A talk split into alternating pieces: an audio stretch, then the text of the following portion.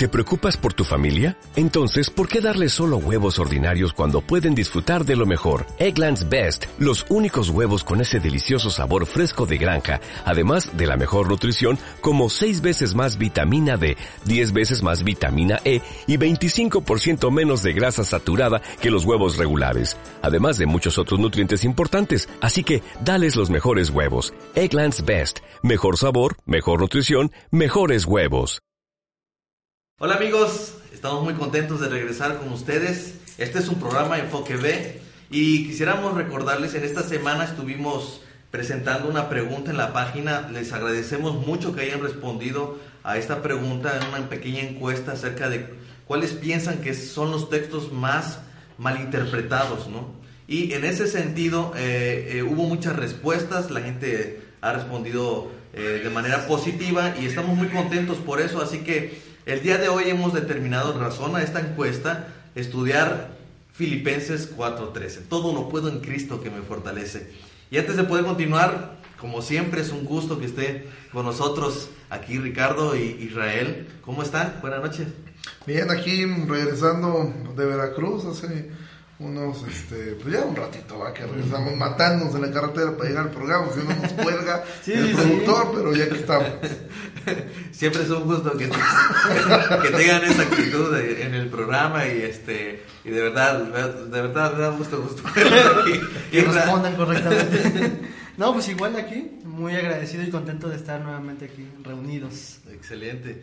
Nuestro texto, Filipenses 4:13 ha sido, es, ha sido, es uno de los textos más mal interpretados. Eh, no sé si alguna vez a ustedes les tocó ver a, un boxeador llevando en su frente un, listón con la leyenda o, la cita bíblica de Filipenses 4.13. O eh, eh, hemos visto cómo algunas personas usan esta frase como si fuera un mantra.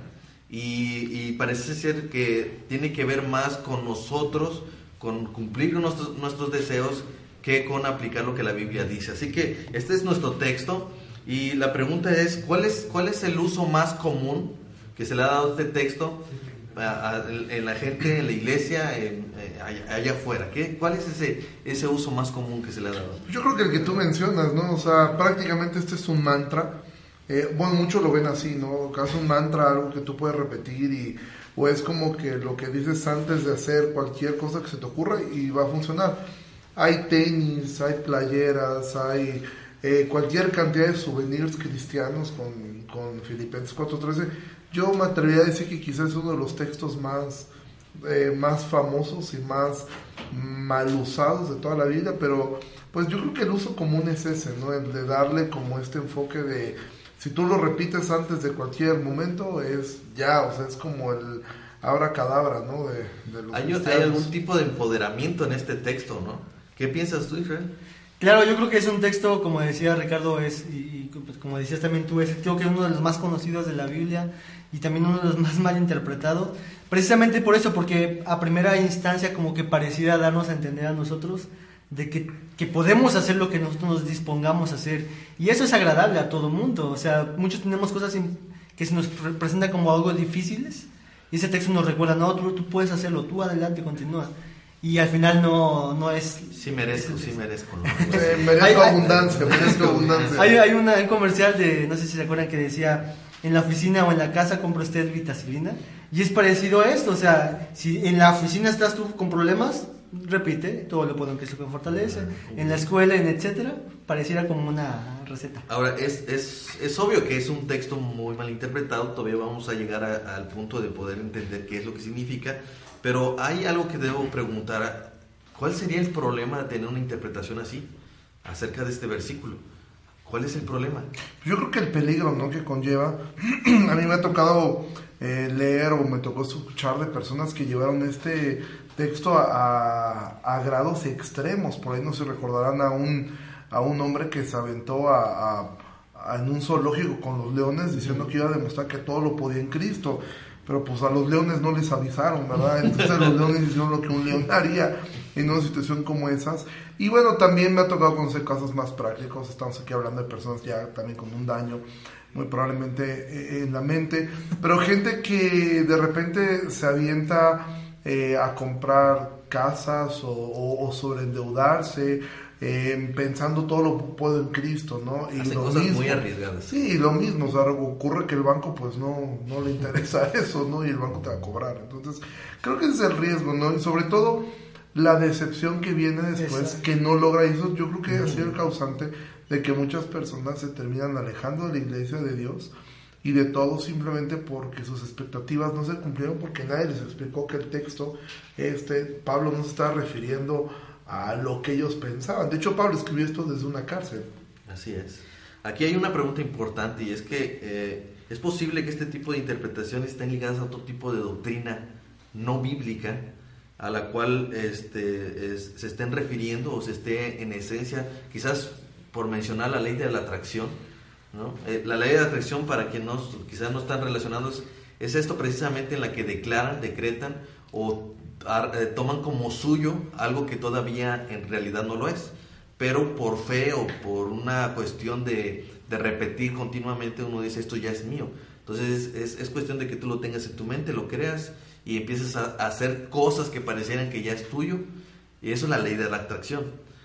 Pareciera que de repente este tipo de interpretaciones están ligadas con ese tipo de doctrinas no bíblicas.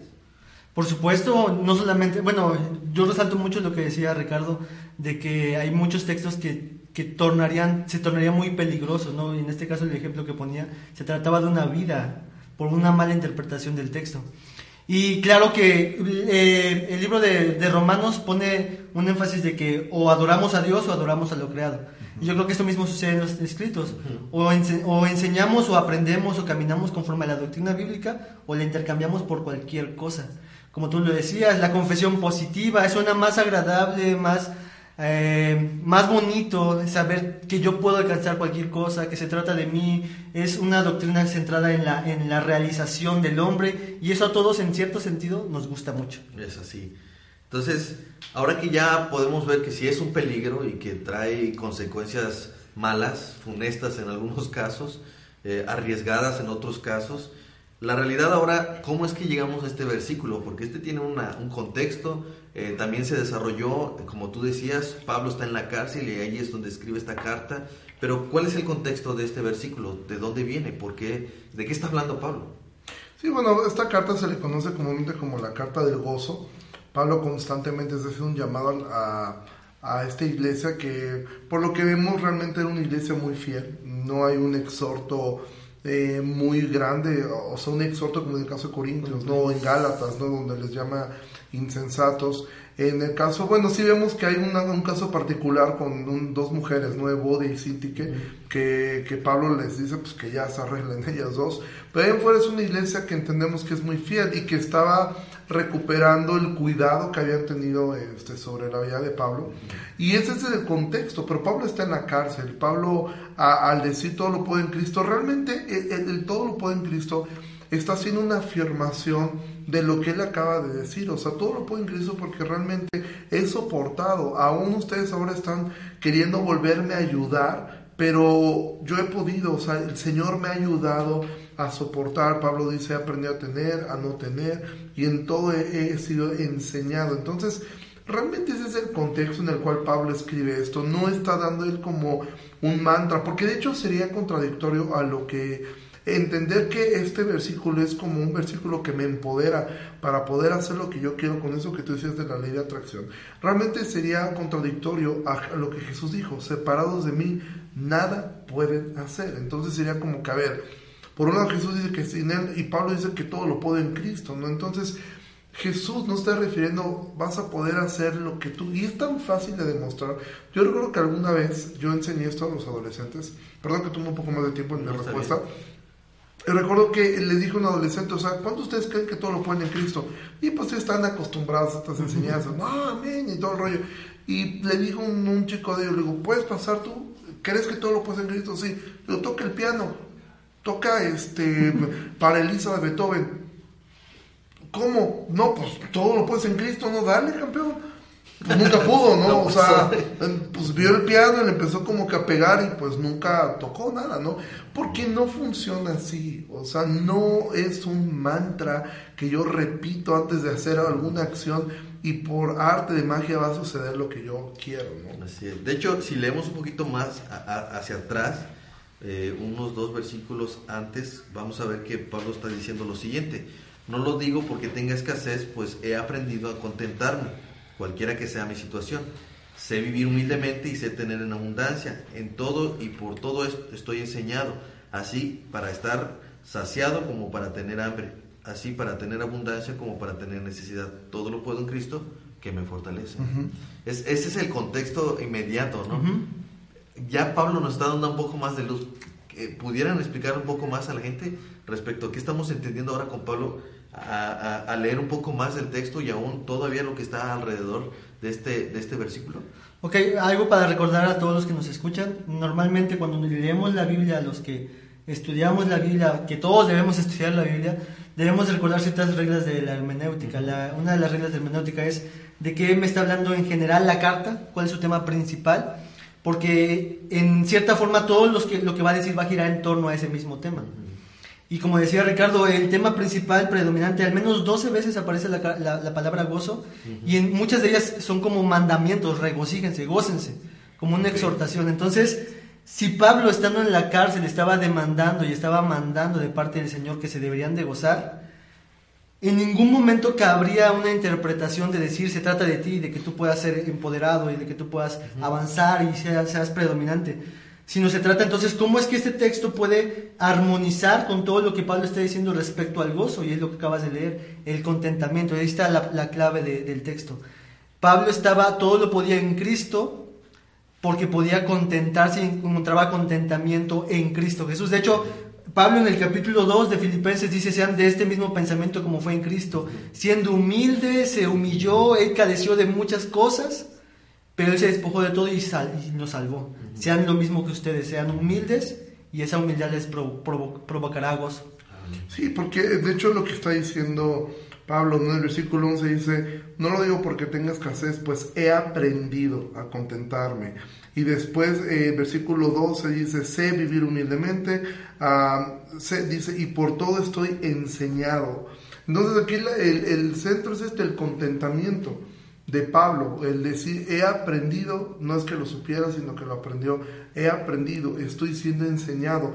Eso como resultado me da a todo lo puedo en Cristo, o sea, todo lo puedo, ¿por qué? Porque en las buenas me he mantenido con Cristo, en las malas estoy con Cristo, en la cárcel estoy con Cristo, fuera de la cárcel estoy bien, cuando tengo abundancia no me muevo, o sea, ¿por qué? Porque su tesoro era Cristo, no era eh, algo externo. Entonces, en esa parte, por ahí hace un momento mencionabas eh, esto de estar en Cristo. O sea, Pablo dice, todo lo puedo en Cristo. Mientras yo esté en Cristo, esté allí, donde esté, estoy bien. Esa es la referencia, entonces, el, el poder o la capacidad de, de, estar bien en cualquiera de las circunstancias es por Cristo, ¿no? Sí, el poder de Cristo. Y, eh, en ese sentido, me llama la atención que Pablo dice, he sido enseñado. De alguna forma el texto también nos está mostrando que las circunstancias que vivimos, las cosas que pasan por nuestras vidas, es una manera en que, eh, eh, que estando en Cristo aprendemos a estar contentos, ¿no? Porque ese es el, es el punto de Pablo. Mírenme a mí, estoy en la cárcel y debido a todas estas circunstancias y todas de hecho en otra parte de, de, otros de sus cartas Pablo empieza a decir muchas de las cosas que a él le sucedieron, ¿no? Y cuántas veces fue azotado, cuántas veces naufragó, cuánto fue apedreado, etcétera, etcétera. Y, y él se refiere a, sus, a, todo lo que pasó en su vida como algo que en lo que Cristo le ayudó a estar contento y a, ser enseñado, ¿no? Es decir, hay un llamado a la iglesia y a quienes creemos en Cristo a poder recibir todas las, pues, todas las circunstancias, todas las eh, dificultades como una forma en la que Cristo nos enseña a vivir y a estar contentos. ¿Eso es correcto? Yo creo que esa es la diferencia. Todo el mundo, en cierta forma, eh, lo ha dicho muchas veces Ricardo, que todo el mundo buscamos eh, en algún sentido ser felices, tener alegría, tener tranquilidad, estar contentos y lo buscamos de diferentes maneras. Eh, y el texto nos dice que en verdad la verdadera felicidad y el verdadero gozo está en Cristo Jesús. Y Jesús eh, en las demás cartas empieza también a hablar acerca de una nueva vida. Tenemos una nueva en Cristo Jesús. Somos bendecidos en Cristo Jesús. Todo está contenido en Cristo Jesús. Nuevas criaturas. Exactamente, nuevas criaturas somos en Cristo Jesús. Y todo está en Cristo Jesús. Así que el, el, mensaje del Evangelio y el cristianismo verdaderamente es un mensaje de buenas noticias, porque podemos estar contentos, gozosos, aun cuando estamos derramando nuestras lágrimas porque se haya partido un ser querido.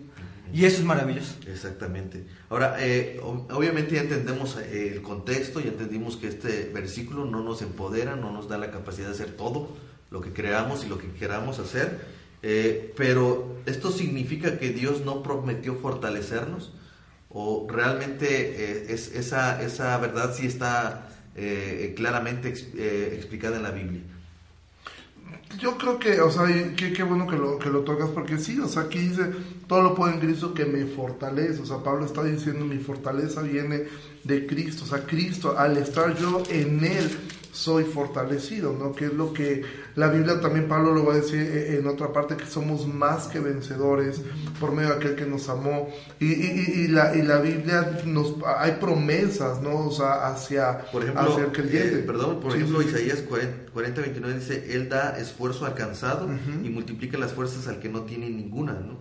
O como dice eh, Salmo 138, versículo 3, el día que clamé, me respondiste, me fortaleciste con vigor en mi alma. O sea, la Biblia enseña que sí. Sí, o sea, la Biblia nos enseña, pero fíjate, tomando ahora lo que mencionas de, de, Isaías, a mí sí me llamado mucha atención, porque dice que Él multiplica las fuerzas del que no tiene ninguna. Y eso es lindo porque por un lado te deja ver que Dios fortalece pero eh, Dios es el único que puede multiplicar por cero y de un resultado, porque todo lo que nos es cero, pero Dios dice, o sea, yo puedo multiplicar la fuerza del que no tiene nada, o sea, porque es producido eh, a través de mí, que es lo que Pablo está diciendo acá. Y, y, obviamente la Biblia nos promete este tipo de cosas, o sea, que el cristiano va a ser fortalecido, pero creo que es importante el separar que la fortaleza del Señor no es lo que yo a veces estoy esperando. O sea, quizá la fortaleza del Señor es, hay gente que dice, Dios me va a sanar y Dios me va a quitar el cáncer. Amén. Y qué padre cuando Dios sana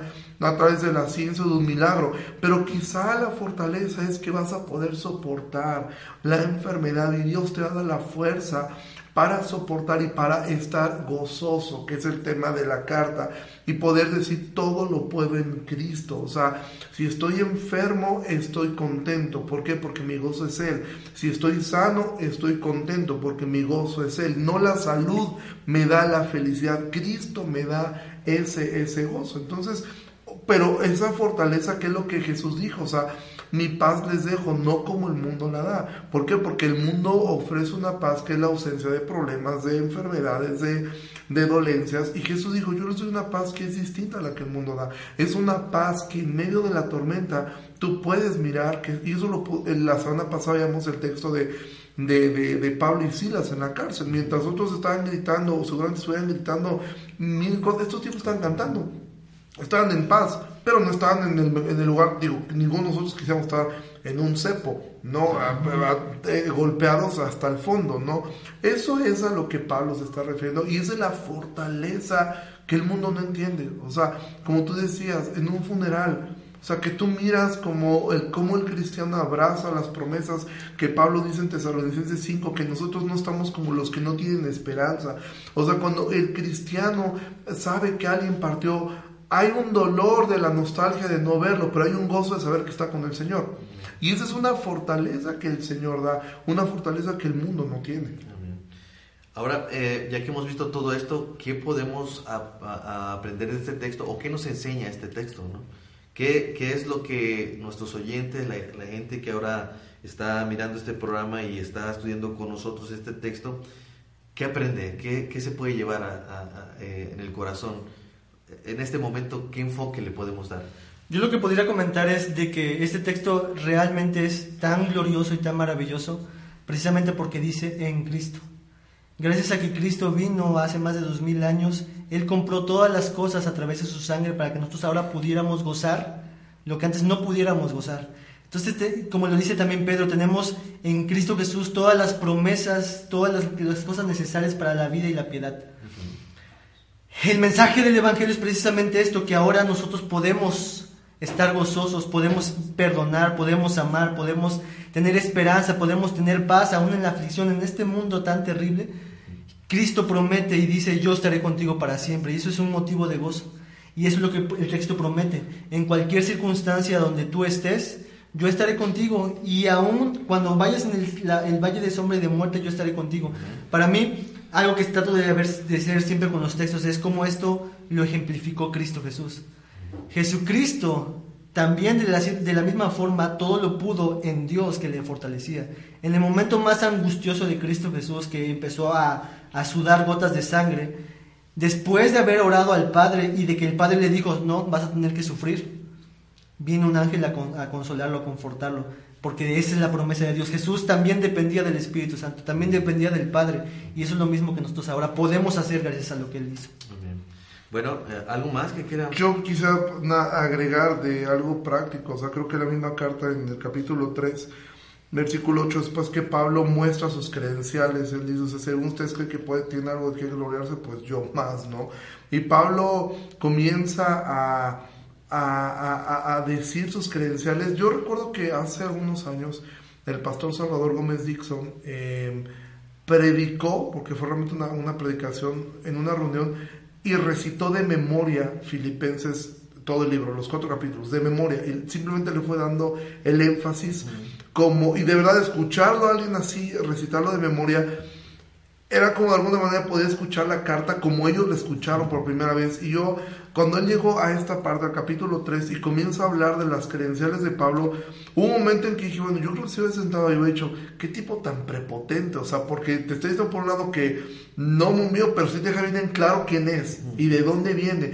Pero cuando Pablo dice, después de mostrar todo esto, dice, aún estimo todas las cosas como pérdida por la excelencia del conocimiento de Cristo Jesús mi Señor, por amor del cual lo he perdido todo y lo tengo por basura para ganar a Cristo. Y esto es increíble porque Pablo dice la excelencia del conocimiento de Cristo, es decir, ni siquiera está refiriéndose en este momento a la persona de Cristo, sino al simple hecho de saberle Él, de conocerle, de saber. Y de verdad, si nosotros, el creyente, entendiera que el creador del universo, el que solamente dijo sea la luz y la luz fue, el que solamente dijo sean las montañas y las montañas fueron hechas, que solamente habló y todo fue creado, ese mismo Dios es el que habita en nosotros, está con nosotros, prometió estar en nosotros, intercede por nosotros. Realmente todo lo demás es basura. O sea, y entonces Cristo se vuelve más hermoso que cualquier cosa que la vida nos pudiera ofrecer.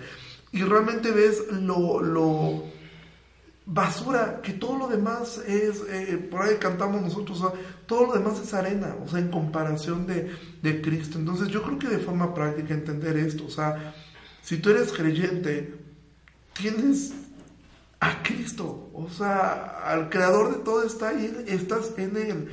Confía en Él, confía en su soberanía, esfuérzate, haz lo que tienes que hacer, pero confía en Él. Y si tú estás escuchando este programa y no eres creyente, bueno, esto no aplica para ti, aunque lo repitas como mantra, ¿sí? No aplica para ti. O sea, eh, si tú no conoces al Señor, no rindes tu vida, no lo haces tu Señor. Eh, bueno, Él es ya Señor, pero tú no rindes tu vida ese señorío. Nada de esto es para ti. Entonces yo creo que forma práctica es esto, poder mirar cómo Pablo eh, menospreciaba todo lo que él tenía con el fin de conocer a Cristo. Amén. Pues miren, eh, hemos estado viendo acerca de este texto, aprendimos mucho, gracias por, por la forma de ilustrar este, este, texto y poderlo entender más. Creo que al final las palabras de Pablo terminan siendo un testimonio personal del conocimiento y de su salvación, eh, del conocimiento de Cristo y de su salvación en Cristo y eh, aprendemos que al final este, este texto nos enseña a gozarnos en medio de las dificultades, a estar contentos con lo que Dios nos da, a, confiar y a depender en Dios solamente y a, ser agradecidos y regocijarnos en el Señor por todo lo que Él hace y nos ha dado. Entonces, eh, si en algo puede servirte este estudio, medita en Él. Eh, nos da mucho gusto que nos estén escribiendo y nos estén comentando, ¿verdad? Y que nos estén a diciendo algunos, algunos de los textos que más les gustaría ser estudiados aquí. Con mucho gusto lo vamos a hacer. Sigan participando con nosotros, síganos a través de las redes y por favor si quieren dejar algún comentario al pie de este video, háganlo. Y también si quieren enviarnos algún mensaje por, por inbox, también con mucho gusto lo vamos a responder. Mientras tanto, este fue un programa más de Enfoque B. Esperamos poderles haber edificado y habernos edificado mutuamente. Así que nos estaremos viendo hasta la próxima, si Dios quiere. Y pues finalmente esto este, eh, seguirá creciendo gracias a, su apoyo y a, su, a que nos estén siguiendo. Así que les mandamos un saludo a todos los que nos siguen. Vaya, que estuviste apenas. Estuve por allá comiendo muy rico, allá y pues eh, visitando la iglesia en Chicón y pues está, yo ya hemos ido todos, tú eres allá, pero en los que fuimos muy padre. Tierra Santa. Tierra Santa, es de la verdad Tierra Santa. Pues eh, Israel también ha sido allá. Sí, claro, muy rico se come. Muy excelente, excelente. Pues saludos a la iglesia de Chicontepec, los, les mandamos un abrazo muy afectuoso. Son también seguidores del programa, así que este, Dios les bendiga y a todos nuestros seguidores también un abrazo fuerte. Esto fue Enfoque B. ¿No te encantaría tener 100 dólares extra en tu bolsillo? Haz que un experto bilingüe de TurboTax declare tus impuestos para el 31 de marzo y obtén 100 dólares de vuelta al instante. Porque no importa cuáles hayan sido tus logros del año pasado, TurboTax hace que cuenten. Obtén 100 dólares de vuelta y tus impuestos con 100% de precisión. Solo con Intuit TurboTax. Debes declarar para el 31 de marzo. Crédito solo aplicable al costo de la presentación federal con TurboTax Full Service. Oferta sujeta a cambios o cancelación en cualquier momento.